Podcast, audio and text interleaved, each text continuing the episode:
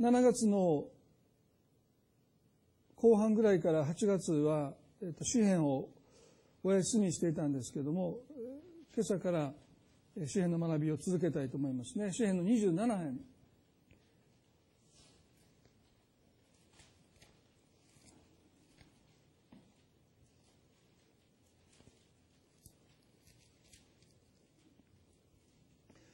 この詩篇の27編はダビデによると書いてますように、ダビデによって記された詩篇ですけれども、この1節から6節までと、7節から14までは、全然違う詩篇のように思われるんですね。である学者は、もう元々2つだったものを1つにまとめたんじゃないかという、まあ、そういう意見もあるぐらいですので、読んでいて、この1節から6節までと7節以降はちょっとトーンというかですね、違うんですけども、まあ、今日はですね、この1節から6節の中で、さらにこの1節から3節までを取り上げて、恐れに対する信仰について、ご一緒に、ダビデの信仰から学んでいきたいと思いますね。それではまず、支援の27の1節から3節までお読みします。主は私の光、私の救い、誰を私を恐れよう？主は私の命の鳥で、誰を私は怖がろう。悪を行う者が私の肉を食らおうと私に襲いかかったとき、私のだ、私の敵、彼らはつまずき倒れた。たとえ私に向かって陣営が張られても、私の心は恐れない。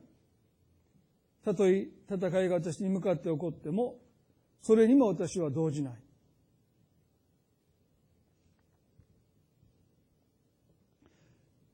ダビデはこの27の1節から3節の中で、恐れに対して彼は信仰の告白をしています。誰を私を恐れよう。誰を私は怖がろう。私の心は恐れない。私は動じない。私たちも今朝このダビデの信仰を通して恐れに対して私たちも信仰の告白をしていきたいと思うんですね。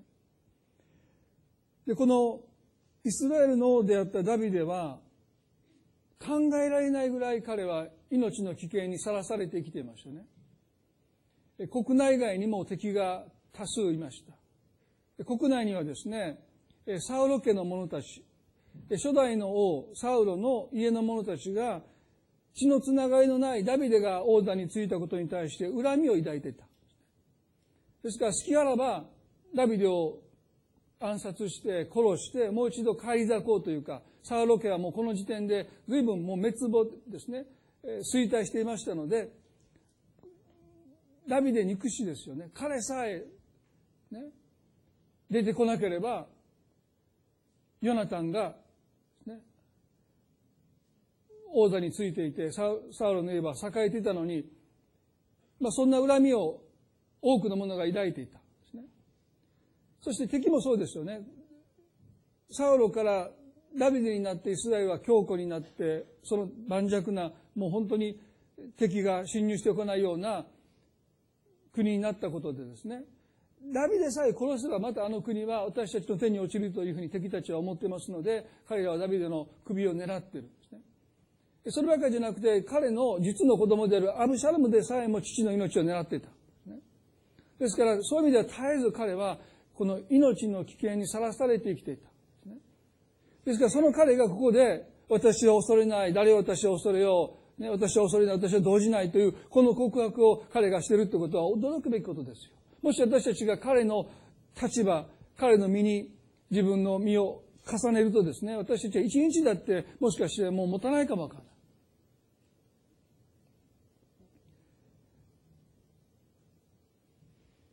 この恐れない、この告白は、ダビデのこの確信にありました。一節で、主は私の光、私の救い。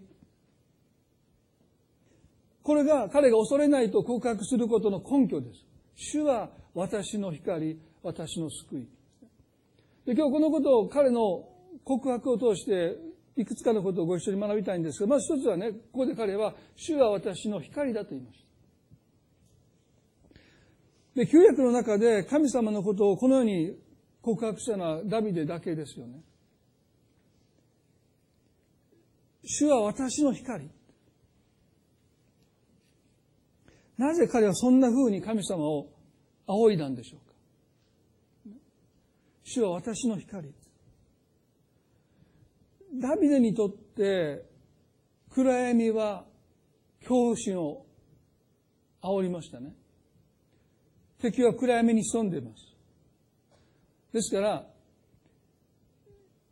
日中はまだそうでもなくてもですね、闇が支配する夜になると、やはり恐怖心はですね、いくらダメでたって、暗闇の中にいるということは彼にとってとっても恐ろしいことだったと思います。どこに敵が潜んでるかわからない。そしてこの暗闇っていうのは単に外の暗闇だけじゃなくて、彼の心に恐れという暗闇が彼の心を知らず知らずのうちに覆っていく。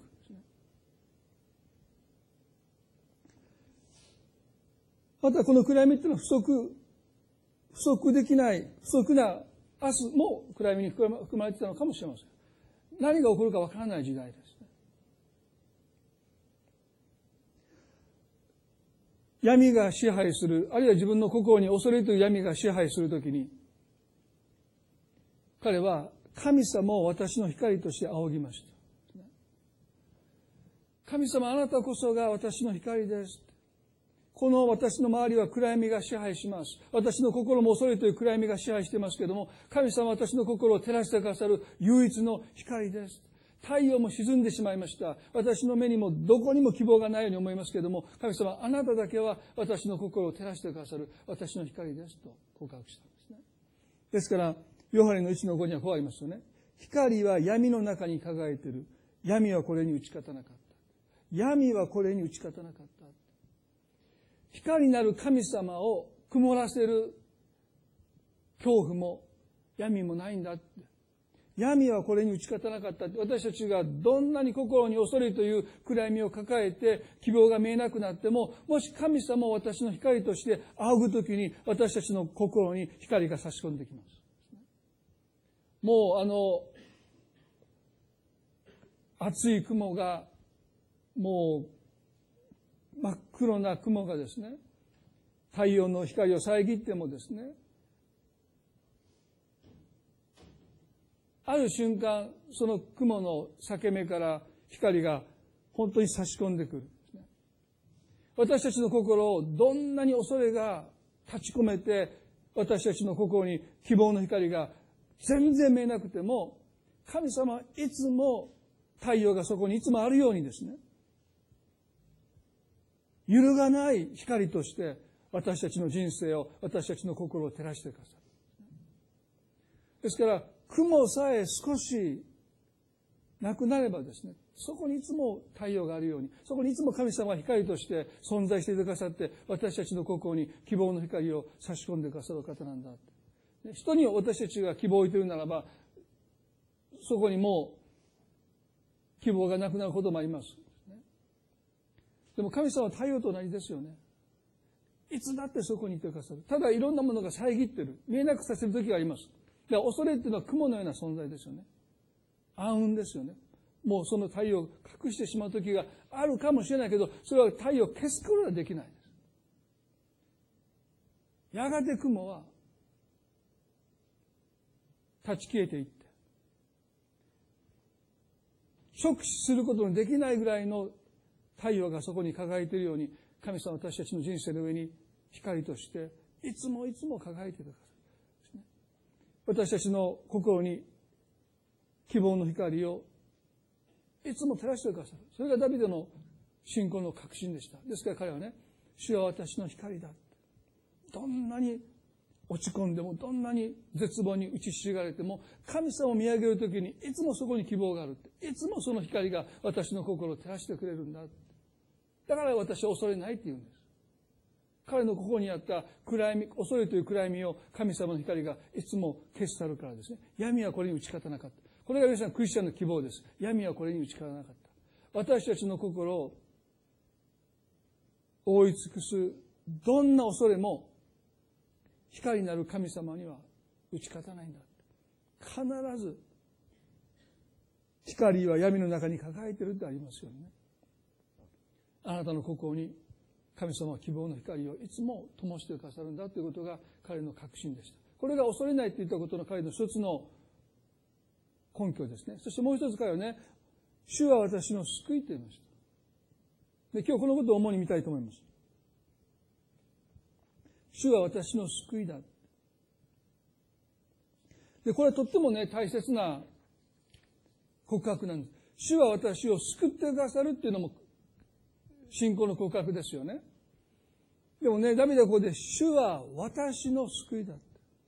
神様は私を救ってくださるということよりも、神様そのものが、神様ご自身が私の救いだ。神様が私たちを救ってくださるという告白と、主は私の救いというのはちょっと違うんですね。神様は私たちを救うのは、一つの行為として、行いとして救ってくださるんではなくて、神様の存在そのものが私たちにとって救いなんです。ですから神様が救ってくださるというのは当然真実ですよ。でも神様が救ってくださるというその救いが神の行う一つの行為として見るならば救ってくださらない時もあり得るんです。でもね、ダビデはね、神様はもう私の救いです。あなたは私の救いそのものです。ということはね、神様は何が何でもいつだって私を救い続けてくださるという告白です。神様が存在する限り私の救いは保証されているということです。神様が私を救ってくださる時もあれば、私のことを見捨てる時もある。そうじゃない。神様あなたは私の救いそのものです。あなたがおられる限り、私はあなたによって救われ続けていきますという揺るがない救いに対する彼の確信です。だからここで彼はね、100%救いを確信してるんです。だから恐れないって言うんです。恐れがどこに入ってるかというと、100%じゃない時に恐れが入ってきます。もし神様私たちを大体救ってくださる。ね、大体の時は神様助けてくださる。でもたまに助けてくれない。どうですか？たまに。恐れがそこのたまにに入っていくんですよ。99.9作ってくださるけど、もう時々私のこと忘れるみたいなね。そこに救いは忍び込んでくるんですね。ダビデはね、主は私を救ってくださるというのではちょっと不十分なんです。特にこの命の危険が狙われているときは、ね、平時はいいんですよ。神様私のことを救ってくださるぐらいの告白でも。でもね、ここでは彼らはもうそれ言えないんです。主は私の救いです。何があっても、あなたは私を救ってくださいます。あなたが神として存在する限り、私は救われますという告白なんです。で、それを私たちの今日告白としていきたいですね。神様はもちろん私たちを救ってくださいますよ。でもね、それ以上に、神は私の救いです。この詩篇の40に少し見たいと思いますけれども、詩篇というのはですね、1編から41が第1巻なんですね。で、42からが第2巻と皆さんの聖書にも書いてると思いますけれども、え第1巻はですね、1から41はほとんどダビデが書いてるんですね。42巻からはいろんな人がこう、詩篇を書いてるんですけど、この42っていうのはですね、ダビデが記した詩篇ではないんです。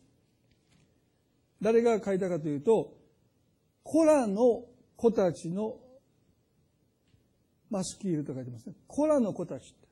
で、このコラって誰かって。モーセに反逆して神に裁かれた人がコラなんです。覚えやすいでしょ、コラって。まあ怒られた人です、神様からね。で、この子孫がこれを書いてるんです。私はここにね、神様の憐れみを覚えますよね。このコラという人が本当に神様に反逆して、モーセに反逆して神の裁きを受けたんだけども、彼の子孫がですね、名前ははっきり分かる、特定されてませんけど、この、あの神に裁かれた男の子孫たちが神への信仰をここで表しているんですね。で、この42の、今日取り上げたいのはね、9節で、なぜあなたは私をお忘れになったのですかというこの叫び。なぜあなたは私をお忘れになったのですか？なぜ私の敵の虐げに嘆いて歩くのですか？私に敵対する者どもは私の骨々が打ち砕かれるほど私をそしり、一日中お前の神はどこにいるのかと私に言っています。我が魂よ、なぜお前は絶望しているのか？なぜ見舞いで思い乱れているのか？神を待ち望め、私はなおも神を褒めたたえる。私の救い、私の神をと言いました。このコラの子たちもここで神様に向かって私の救いと呼びかけてるんですね。でもね、少しダビデの信仰とは少し違うなと思うんです。それはこの9節で、なぜあなたは私をお忘れになったのですかという、この絶望の嘆きを神に向かって叫んでるんですね。恐れの働きは神様を見えなくすることです。そこにおられるのに神様を見えなくすることです。本当に神様が私をお忘れになったと私たちに思わせることです。皆さんね、まあ今日も雲で太陽が見えませんけど、太陽が消えたと心配する人は多分いないですよね。どこ行ったんやろって。お母ちゃん、お父ちゃん、ちょっと太陽見当たらへんけどどこ行った？なくなったんしょうかって。明日からどうなるのみたいなことで、そんなこと言ったら、もうね、付き合ってれませんよね。そんなことで、パニックに陥る人は、私ね、まあ、子供でいるかもしれません。でも会ったことはないです、個人的に。太陽ないで。昨日まであったの。どこ行ったんやろって、先生、どうしたら、もう地球の終わりですかみたいなことね。ま、まず、そんな人いませんよ。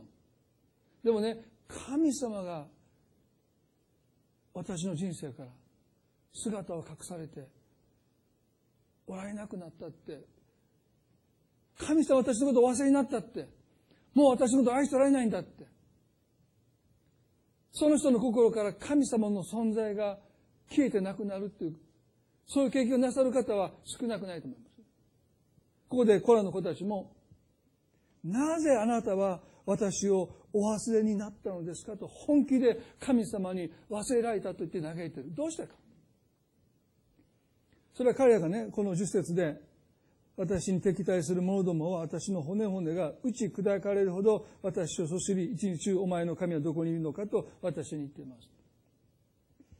私たちの魂の敵である悪魔はいつも私たちの魂に向かって私たちがそれを聞いていようが聞いてまいが関係なくお前の神はどこにいるのかという蔑みの言葉を私たちに向けて投げつけてます。そして私たちは最初その言葉を受け付けないんですね。でも、ある時、その言葉に同意し始めます。本当にそうだ。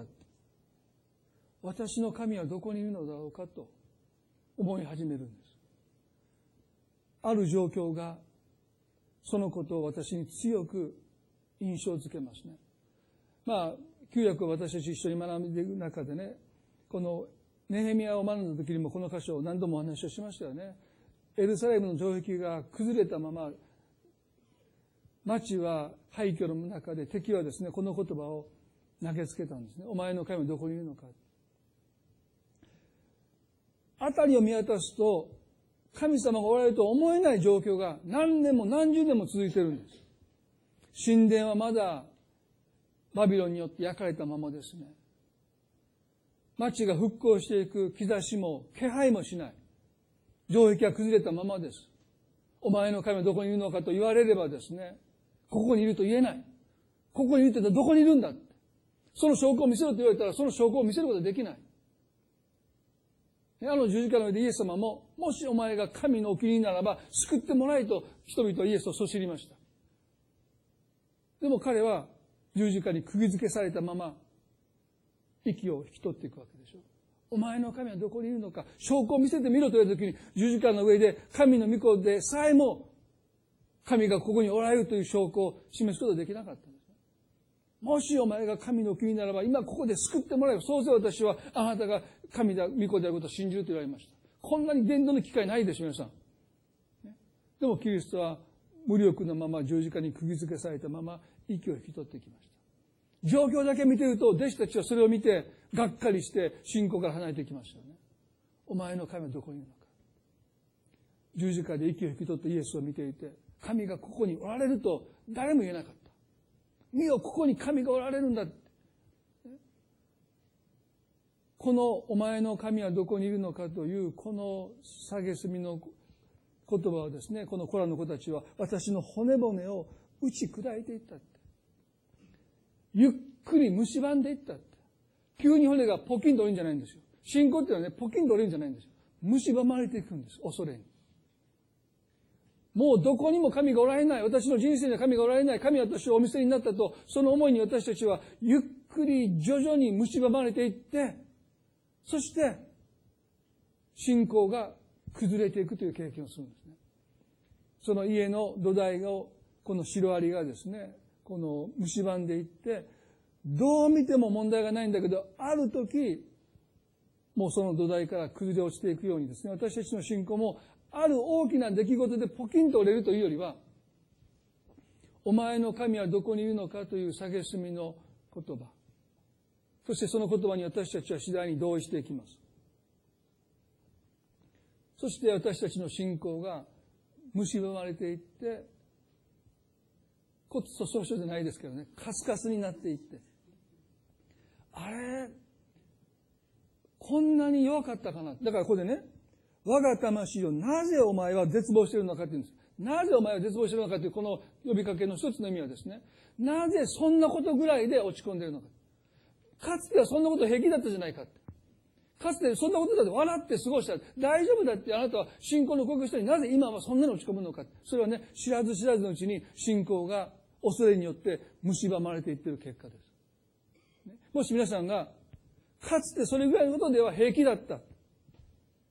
でもいいやね、ちょっとしたことぐらいで神への信仰が揺らいでしまうならば、あなたの信仰に恐れが、もうあのシロアリのように蝕んでるんだということに私たちは気がつかないといけない。最近ちょっと落ち込みやすくなったと思う方はですね、あなたの心に恐れというシロアリがですね、巣を作ってるかもわからないですね。駆除しないといけない。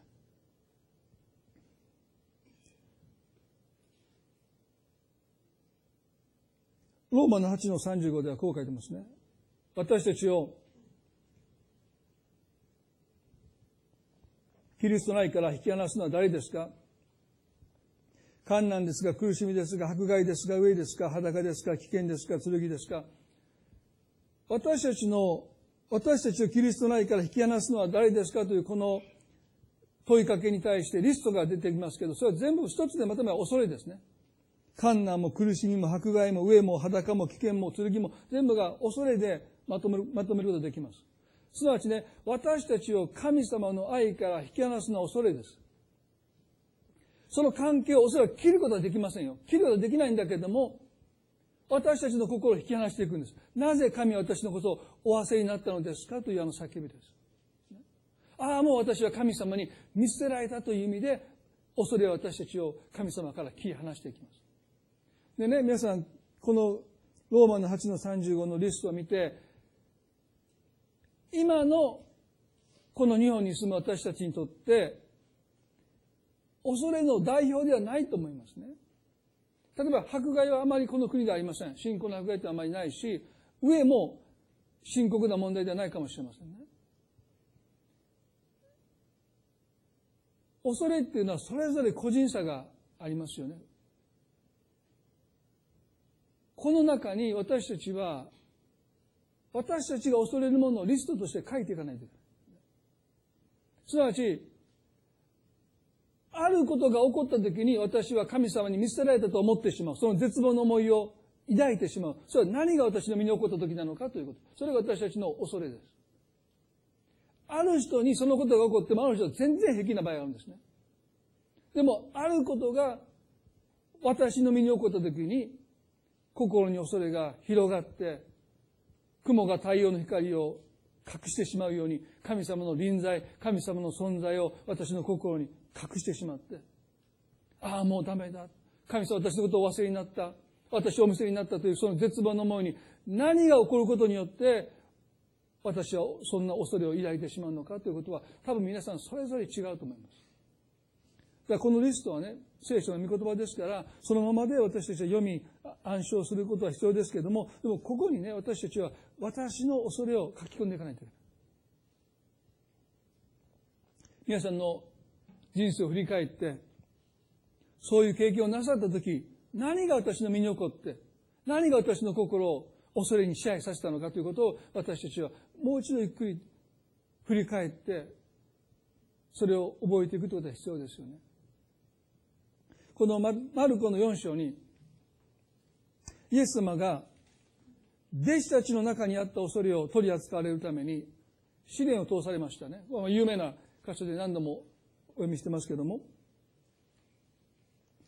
マルコの4の35ですね。十二弟子の中で、元漁師は4人いました。ペテロでしょアンデルです。ヤコブでしょヨハネですね。ですから3分の1は元漁師ですよね。で、彼らは彼ら特有の恐れがありました。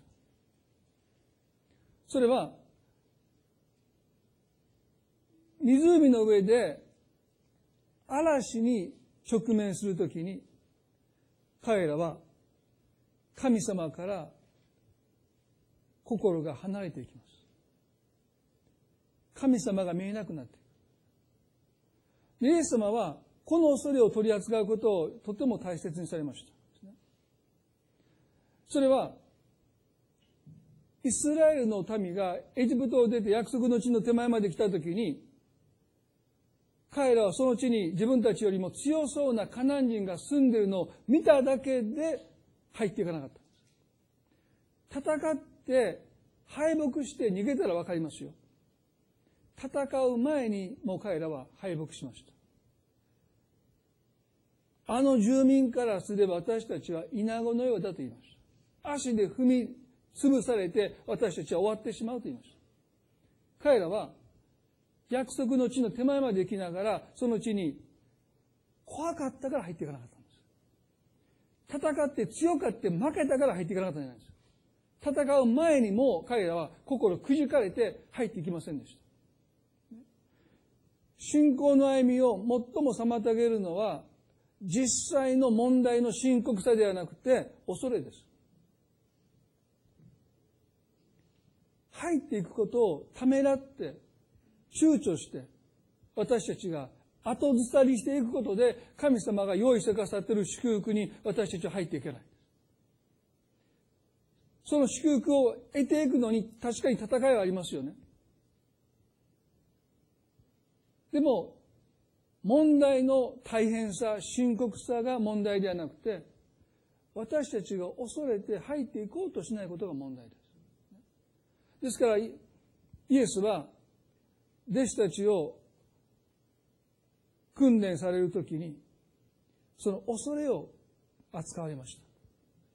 彼らが本当に神様から祝福をいただくためには、心の中に深く根を張っている恐れをまず取り除いていかなければ、結局は神に信頼するということを妨げるのは恐れですから。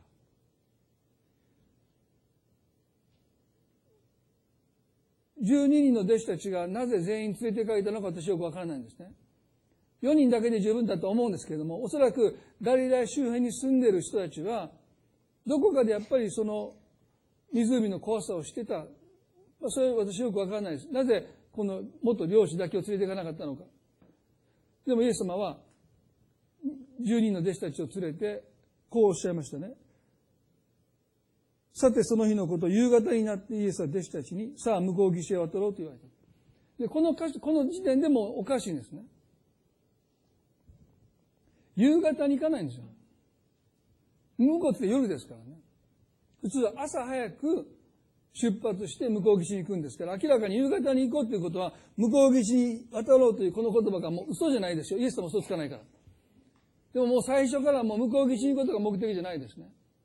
その途中で何かが待っているということを弟子たちはおそらくあんまり考えもしないで、おかしいな、夕方に行こうって、これなんかあるでと。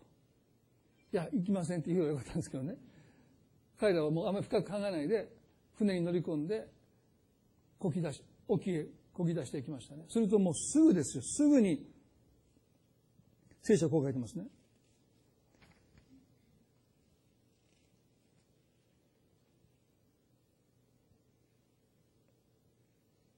4の37で、激しい突風が起こり、船は波をかぶって水でいっぱいになった。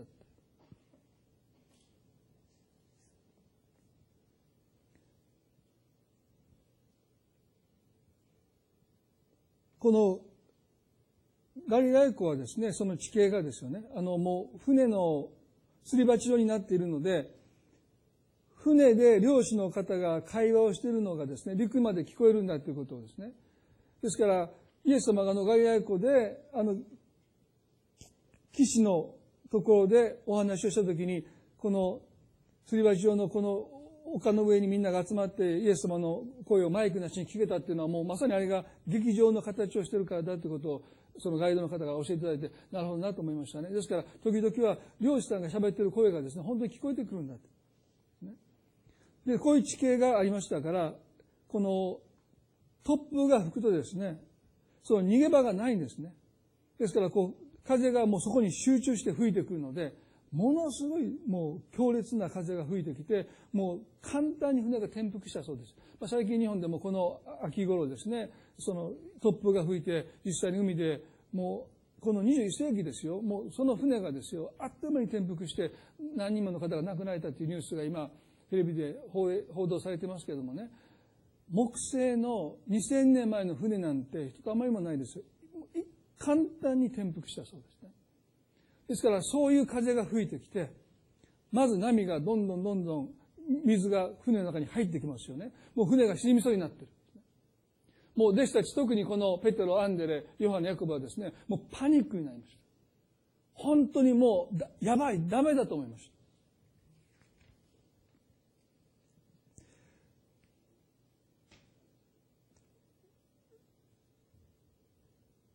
皆さんね、この4人の元漁師たちにとって、自分たちの恐れには根拠がありました。それは、かつて彼らの知人がですね、突風に煽られて船が転覆して命を失ったということを彼らはもう経験してるからです。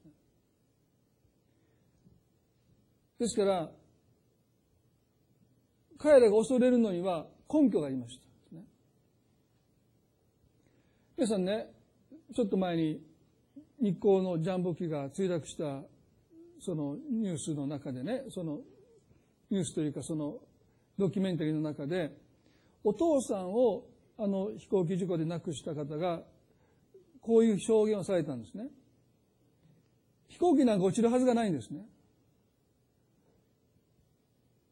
基本的にはほとんどの人は飛行機が落ちるなんて思ってないんですね。交通事故よりも確率低いわけですから、ですから、ね、パイロットになる人も、シュアデスになる人も、最も安全な乗り物、車で事故に遭うよりも、自分が運転していて事故に遭うよりも、飛行機に乗る、飛行機が落ちる確率は少ないんですから、もうこの世界中で、もう飛行機がですね、もうものすごい、ね、ビンヌが飛び交っている中で飛行機の事故なんてそんなにしょっちゅうやわけじゃないので、もう確率からするとですね、もう私たちが癌になって死ぬことのがものすごい、二人に一人が死ぬんですからね。ですから飛行機で亡くなるなんてもうありえない。でもそれが起こってしまった。で、ありえないと思ってることが起こってしまうとどうなるかというと、自分が親になった時に自分の子供が事故で死ぬんじゃないかという心配が、妻は分かってくれない。そんなこと大丈夫って言われるんだけど、子供の頃にありえない事故で父親を亡くしてるので、その人にとっては万が一が万が一じゃないんだ。起こりうるかもしれないという恐れになって、子供が事故で亡くなるんじゃないかということに対して、妻は大げさだと言うけども、その人の中ではそれはもう根拠のある恐怖なんです。それが、この経験した人が知る一つの恐怖ですね。自分の家族を愛する人を飛行機事故で失ったことのない人は、一生多分死ぬまで飛行機なんて落ちないっていう気持ちで飛行機に乗れるでしょうね。でもね、自分の家族や愛する人をそのような事故で失った人は、起こらないはずのことが起こってしまったので、その恐怖にはお墨付きがついてるんです。私もそうですよ。父を9歳に亡くした時に、33の父親がそんな亡くなるなんて思ってもいなかった。でも世の前で父の遺体と対面した時に、その瞬間に恐れが私の心に入ったと思います。別に私は恐れをね、歓迎したわけでもないし、ね、心に入っていいですよと言ったわけじゃないんだけども、もう勝手に入ってきたんですね。そしてずっと私は、無念の死を遂げるだろうという恐れをずっともうその根拠のない恐れをずっと抱いて、だから飛行機乗るのも嫌でした。前にも言いましたよね。もうガサッと入れるたびに、あ、もう終わりや。横でみんな新聞読んでるんですよ。でももう、もう終わった。もう、もう神様、まあ、よく言いますよね。もう飛行機が無事にランディング到着したら、今まで以上に献身して働きますから、どうか今回だけは私を助けてくださいって言って、お祈りして飛行機が到着すれば忘れるというですね。まあ、その繰り返しなんです。まあ、最近ではですね、もう父親の年齢が33年亡くなりましたので、まあ、私も51ですから、まあもうここまで生きれたらね、まあ父と比べたらもう20年ぐらい生きたので、まあだいぶその恐れは減りましたけど、でもね、あの30前後がダメでしたね。もう私も父と同じように、ね、子供を残して、妻を残して死んでしまうんだって。何の根拠もない。でも飛行機が揺れたらね、あ、もう終わりだって。神様なんで親子二代続けて、こんなことでおとりになるんですかってまあ、真剣にですよね。だからもう飛行機で寝たことがないんですよ。揺れるたびごとにもう目が覚めてですね。まあ、最近はその恐れをもう説教することで、神様も取り扱ってくださってね、まあ最近はだいぶ寝れるようになってきましたけれども、でもね、それはどこでその恐れが入ったかというと、おそらく私は父の遺体と対面した時だと思います。弟子たちの恐れも、やっぱり自分たちが経験している。自分は溺れなかったけど、自分の一緒にいた船が溺れて転覆して、助けられなかった。もうそこに沈んでいく仲間を見たことによって、恐れは弟子たちの心に入っていって、根を張っていく。あなたの身にも同じことが起こる。案の定、突風が吹いてきたんです。私、あの、検診する前に交通事故になった時に、来たかと思いました。恐れていたことが、その時まだ22歳ぐらいですよ。ついに来たかった。ここで終わったって思いましたね。頭触ったら頭がもう血でべったりだったですからね。ああ、父は33で、僕は22で終わるのかってでもね、弟子たちも、来たか、ついに来たかという思いですよ。あの恐ろしい、想像するだけでも震え上がってしまう、そのトップに見舞われた時に、ついに来たかと思った。そして初めは何とかして、その窮地に陥った自分を救おうとして、その水をかき出すんだけども、追いつかないんです。恐れが弟子たちの中に入ったというよりももう根付いていった、根を張っていった、その恐れが表面化した、露呈しましたね。顕在化しました。その瞬間、何が起こったかというと、イエス様が見えなくなったんで。イエス様と言わなかった。もうその瞬間、恐れに心が覆われて、イエスの存在が、その姿がもう見えなくなってしまった。そして必死になって水をかき出すんです。でもね、追いつかない。そして、もう半ば、もうダメだと諦めた時に少し冷静になった。皆さんそういうことあるでしょ？あ、もうダメだろうと、もう諦めた時にちょっと落ち着くんですね。で、その時に弟子たちは、初めてイエス様の姿を探したんです。大きな船じゃないんですよ。ね、すぐそばにおられたのに、彼らはイエス様のお姿が目に入らなかった。そして、死をどこかで覚悟して、ああ、もうダメかもしれないと思った時に、少し落ち着いた時に、ようやくイエス様の姿に目を向けました。すると、イエス様そこでね、枕をして眠っておられた。ですからね、もう私この箇所いつももう想像して楽しんでるんですけどね。まあ私たちもこの時のイエス様の姿を見てどう思うのかなって。まあ多分弟子たちと同じ反応するんじゃないかなと思うんです。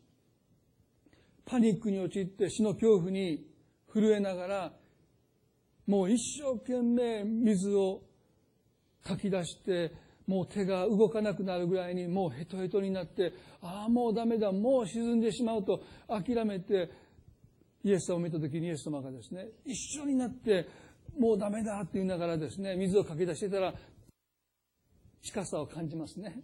イエス様もうダメだとおっしゃってる。もう腕が上がれへんみたいなことで水をかけ出してたら、なんか親しく感じますよね。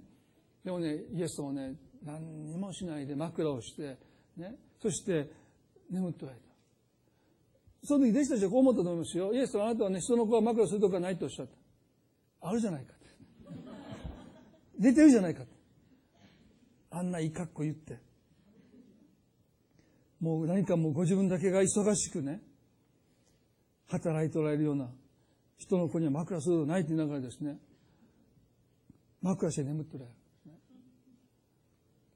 でも確かにイエス様は地上にいるときには、本当に枕をするところがないぐらいに人々はイエスのもとに問題を抱えて、憐れみを求めて押し寄せてきたので、まさにイエス様には枕するところがなかったんですけども、嵐の泉の、湖の上では誰もイエスに問題を持ってこないわけでしょ。こんなに休まる場所がないんです。イエス休まれる場所がないんですね。もうこの瞬間こそがぐっすり眠れる瞬間です。誰も来ないんだから。湖を泳ぎながらですね、イエス様助けてくださいって、この荒れ来る湖に来る人がいませんよ。だからイエス様にとっては、これほどゆっくり眠れる場所がなかったっていうのは皆さん不思議ですよね。だから眠ってられるんです。でも弟子たちは、その姿を見て何て言ったのか。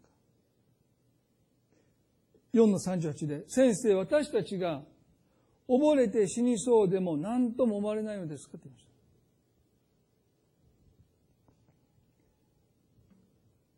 先生、私たちがって言いました。溺れて死にそうでも何とも思われないのですか皆さんね、なぜ弟子たちは私たちがと言ったんでしょうかもしイエス様が岸にいて、弟子たちだけを乗せた船が嵐に見舞われて、沈みかけていて、岸を見たらイエス様が眠っておられた。祈ってもいないし、眠っておられたって言うんだったらわかりますよね。でもね、自分たちと同じ船に乗っておられた。なのになぜ弟子たちは、私たちが溺れて死んでまたは何とも思われないのですかとイエス様を自分たちと区別したんでしょうかなぜ彼らはイエス様を含めなかったんでしょうこの私たちがという言葉には弟子たちは含まれてますけど、イエス様は明らかに除外されてます。あなたを助かるけど、私たちは覚えて死にそうになってる。どうしてあなたはそのことに対して憐れみの心をお持ちにならないんですか？何と思わないんですかと言ってる。恐れの働きは私たちと神様を切り離すと言いました。神様は神様、私たちは私たちと恐れは切り離していくんです。でもね、現実はイエス様も同じ船の中におられたんです。前にも言いましたけど、もしイエス様だけが救命、救命具を身につけて寝ておられたら、この言葉、私もアーメンと言います。本当にひどいお方だと。一つしかない救命道具をご自分の体に巻きつけてですね、寝ておられたら、それはもう私だけだけがと言っても、それはそうですね。イエス様だけ浮いてるんですから、ブカブクブクと。そして私、弟子たちの気持ちよくわかりますけど、そんなイエス様ね、救命道具をね、服の下に隠してね、ちょっと太られたんちゃうかなというような感じで、ご自分だけ浮く、2000年前そんな救命具もないしね。イエス様だけが隠れてこう身につけてるわけじゃないでしょ？寝てるようで浮いてたみたいなですね。それやったらまあね、私だけが死んでいくっていうのはわかりますけど、おそらくイエス様のもう鼻のこのように水来てたと思いますよ。ようそこまで寝てるんだみたいな。ね。だからもうほとんどこの方はもう自分たちと同じ状態ですよ。ほっといて沈みますよね。で、ここでね、恐れっていうのはね、やっぱり私たちとイエス様と切り離すんです。イエス様、イエス様、私たち、私たち。この私たちには、イエス様以外の全ての人が含まれるんです。でもイエス様だけは除外されるんです。私たちが溺れて死んでも。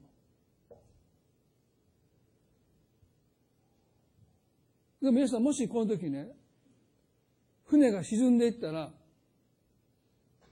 イエス様だけ助かったんでしょう。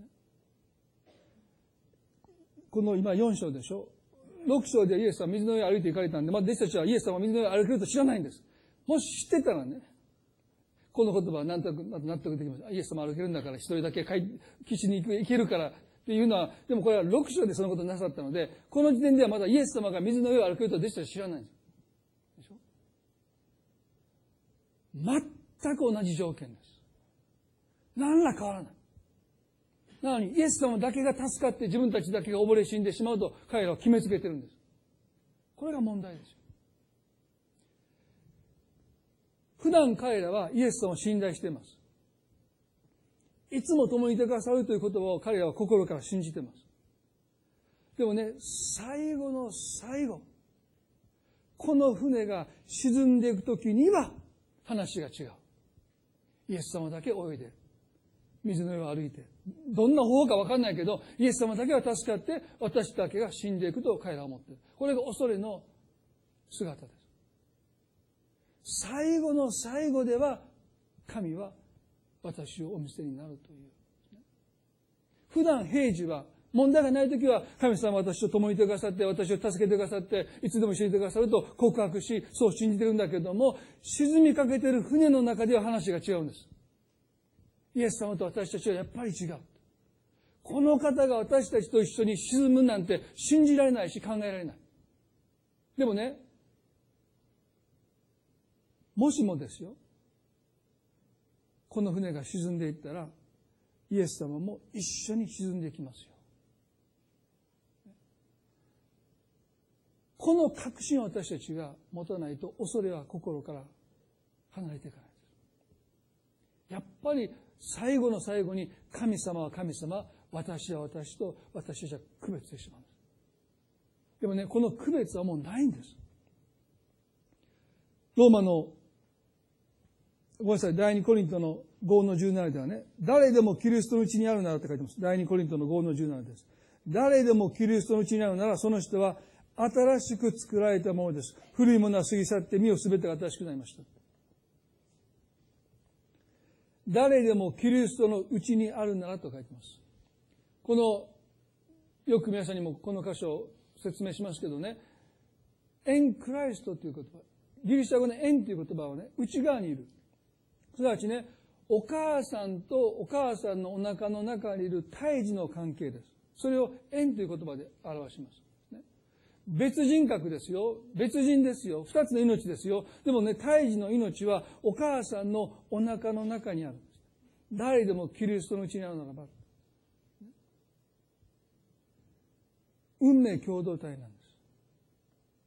そこには切り離せない関係です。へその緒で繋がっているように、神様と私たちは運命においても繋がっている。この方の結末と私たちの結末は全く同じです。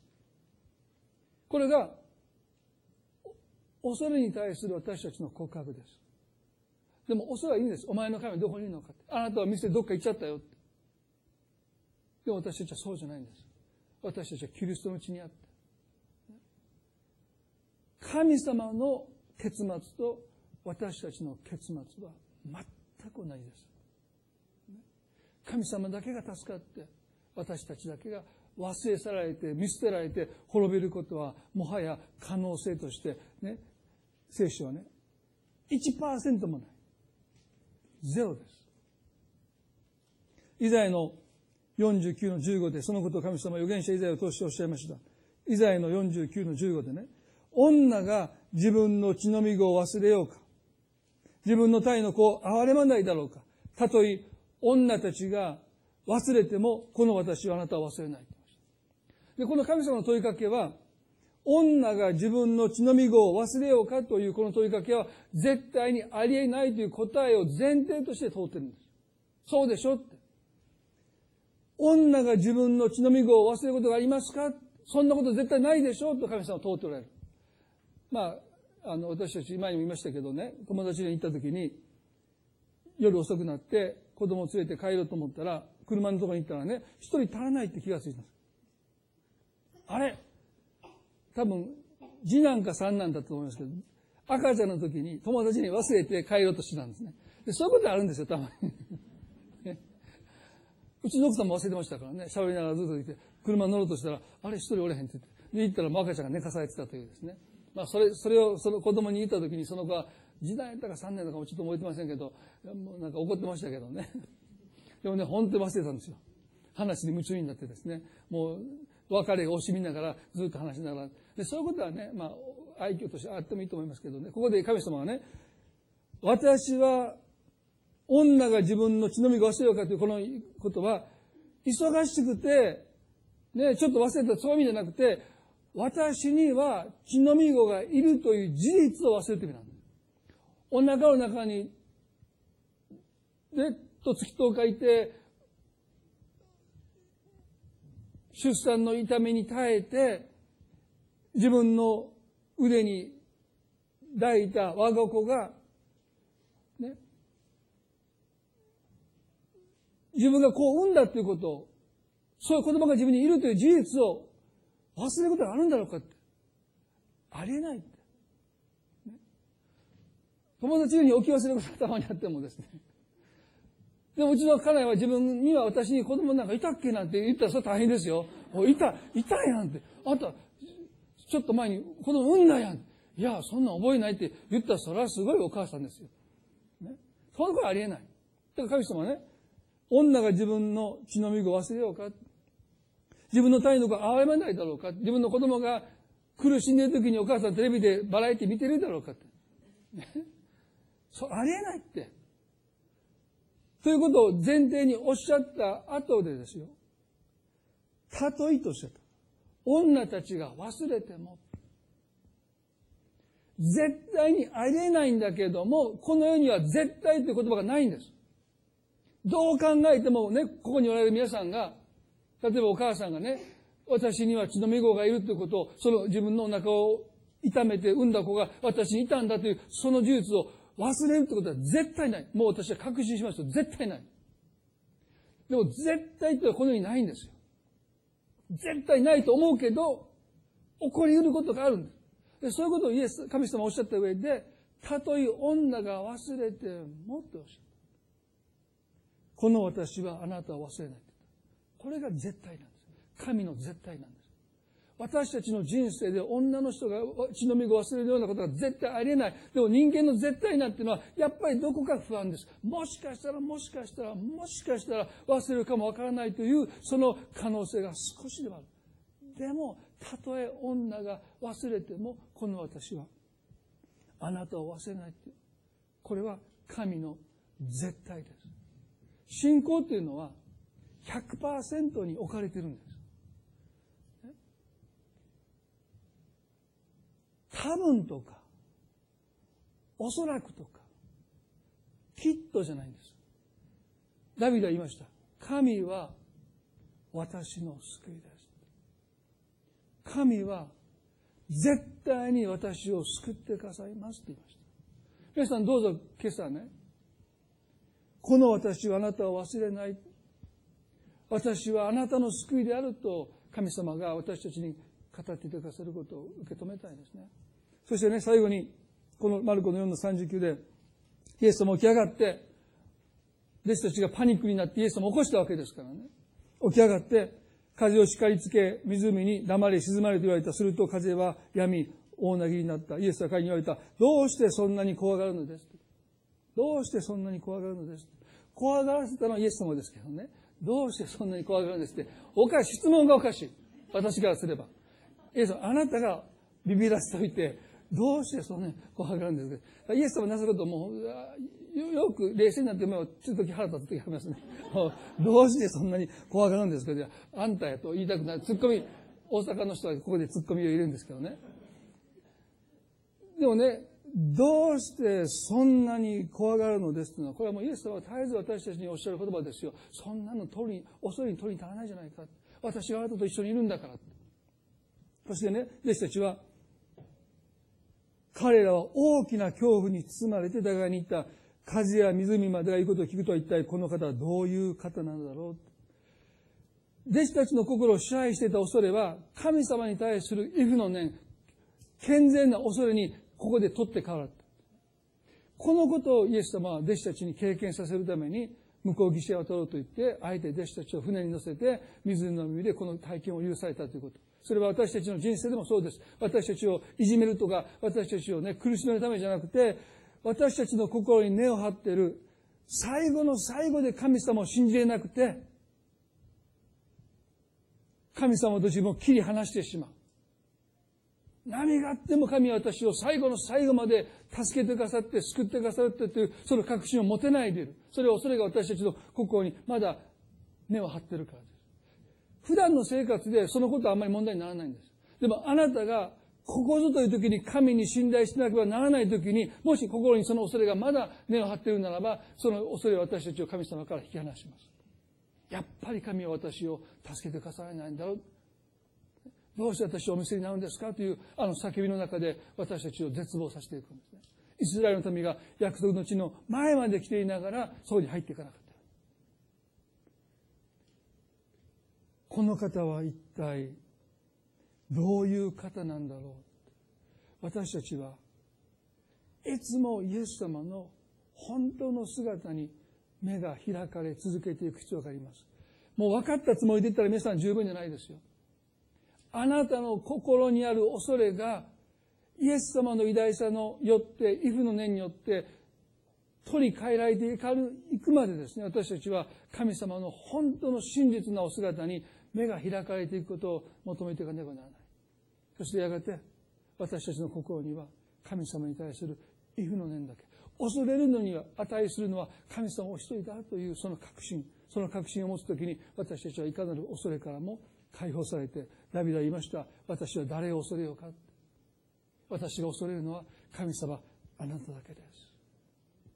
私が膝をかがめるのは神様、あなただけです。私が降参するのは神様、あなただけです。でもそれ以外のものに私は絶対に降参しない。私は恐れない。私は動かされない。私を動かすことができるのは神様、あなたお一人だけです。その確信を私たちも持ちたいと思います。一言お祈りしたいと思います。恵み深い天の地の神様、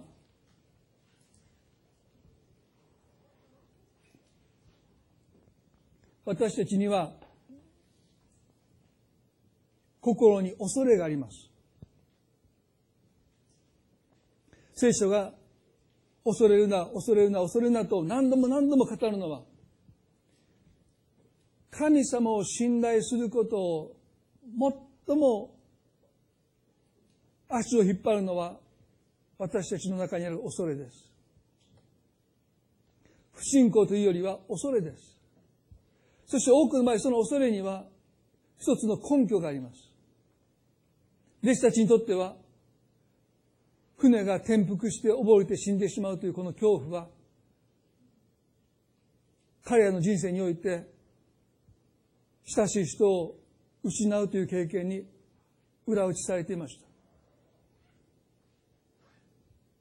飛行機事故によって父を亡くしたその方も、子供が事故で死んでしまうかもわからないというこの恐れには、起こり得ないことが起こったというこの経験が、力強く神様の存在よりも、その恐れは現実として、根拠を持って、その人の心を支配しました。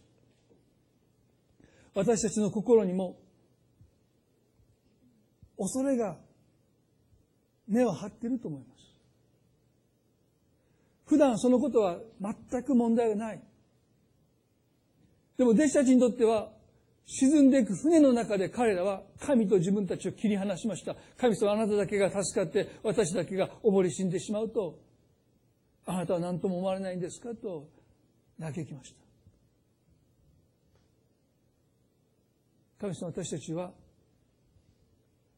ダビデの告白ようにあなたは私の救いです。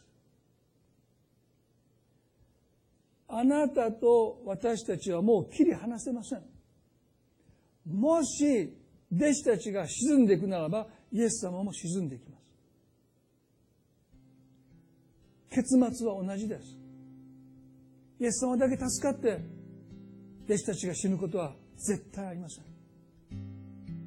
誰でもキリストのうちにあるなら、イエス様あなたは十字架の上でご自分の命を投げ出してくださった。あなたご自身が死んでくださることによって、死に至るまで、あなたが私たちを見捨てないことをもうすでに十字架の上で証明してくださったにもかかわらず、私たちは問題に、困難に直面するときに神様どうしてあなたは私をお見捨てになるんですかと、どうして私のことをお忘れになるんですかと、あなたと私たちを切り離してしまう。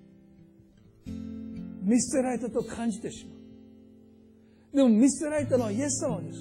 あの十字架の上で、我が神我が神どうして私をお捨てになるんですかと、父なる神様から完全に見捨てられたのはイエス様です。なぜその方が私たちを見捨てるでしょうか私たちが見捨てられないためにこの方が身代わりとなって十字架の上で見捨てられてくださった。それは私たちがどんな状況の中にあっても神に見捨てられることがないためです。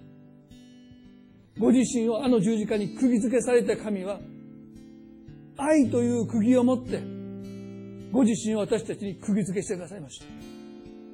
もう私たちは神と共に神には私たちはなりませんけど運命共同体として神と一体です。キリストの愛。あの死に至るまでの愛をもって私たちはキリストに釘付けされている。神様、どうか私たちがまだどこかで神と自分の運命を隔てて切り離して考えてしまうことがあるならば私のここに恐れがある証拠です。神様どうかその恐れを。あなたの真実なお姿、そのお姿に対する畏怖の念に取り替えてください。弟子たちは大きな恐怖に包まれたと書いています。彼らの心を支配するのは、キリストの神の偉大さだけです。もう彼らは、あなたに、畏怖の念を持つことの大切さをこれからも学んでいきましたけどこれは大きな彼にとっての大切なレッスンでした。私たちもそのレッスンが訓練が必要だと思います。主よ私たちの心を探ってくださってどこかであなたにまだ見捨てられるかもしれないという思いが私の心の中にどこかにあるならばその恐れを取り除いてください。あなたは私を絶対に忘れない。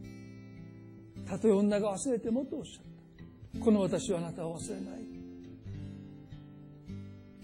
神様今日あなたが私たちの心を探ってくださって恐れから解放してくださるように祈ります。そしてますますあなたの真実のお姿が私たちの前に明らかにされてきます風と波を叱りつけてくださった主は私たちが恐れているもの、私たちが怖がっているものを叱りつけてくださる方です。叱りつけてくださる方です。あなたよりも偉大な方はおられません。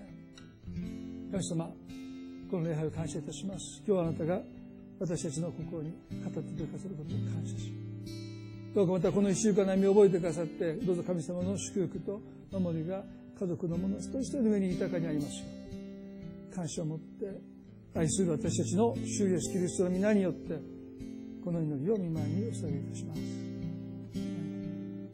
それではどうぞ皆さん立ち上がっていただいて賛美を捧げていきたいと思います。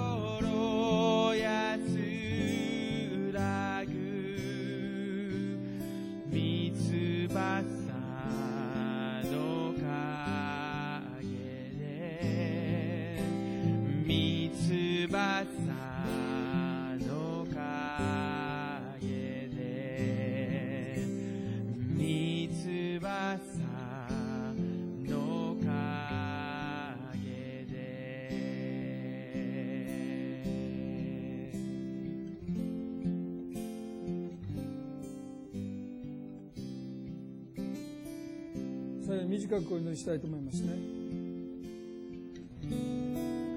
今日礼拝に皆さんが来られた時に、皆さんの心に何か恐れがあって、神様とあなたとの間に区別があって、切り離されて、何か取り残されてる忘れられてる。共に溶かされないというその思いがあなたの中にもしあるならばですね。神様その恐れからあなたの心を解放したいと願っていると思います。今その恐れに心が支配される状況の中に置かれているということは弟子たちが解放されるためにあのガリラヤ湖の岸で嵐に遭遇した同じ目的を持って今神様はあなたは導いておられると思いますね。どうぞ皆さん目を閉じたままでいいですまさに私は今その嵐の中で本当に私は神様を信頼し神は私を最後の最後まで見捨てることがないという確信に至らせようとしておられるんだ今日そのことを知りました99.9でもダメです100です。神は私の救い。神様おられる限り神は私を救い続けてくださる。最後の最後まで。何があっても。その神の絶対に対する信仰を今日持ちたい。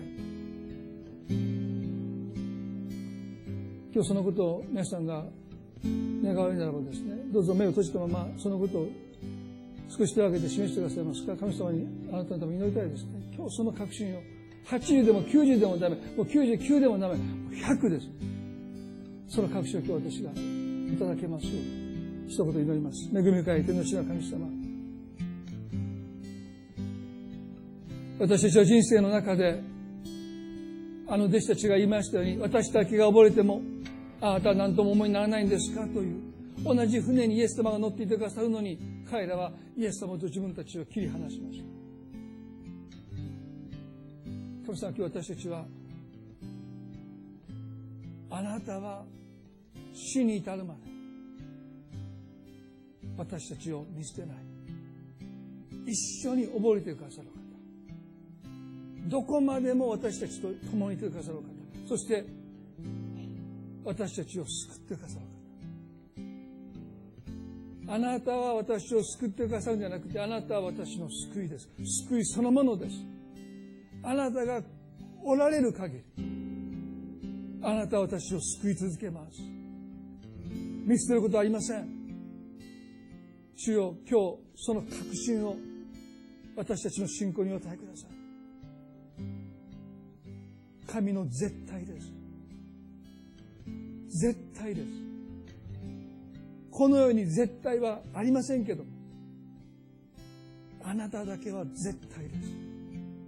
今日あなたを信頼します。どうぞ私たちの心から恐れを取り除けてください。私たちが恐れてしまうことに対してあなたはどうして怖がるんですかと取るに足りないものとしてそれを叱りつけてくださる支配してくださる恐れるべきお方はあなたご自身であることを今日もう一度私たちは告白いたします。あなたへの畏怖の念で私たちの心を支配してください。私はもう動じません。あなたが私たちを動かす以外にもう私は動じない。その信仰を私たち一人一人に今日与えてくださることを祈ります。イエス様あなたを私たちを見上げて歩んでいきます。感謝いたします。愛する私たちの主イエスキリストの皆によってこの祈りを見舞いにお捧げいたします。それでは互いに、ね、挨拶を持って礼拝を終わっていきましょう。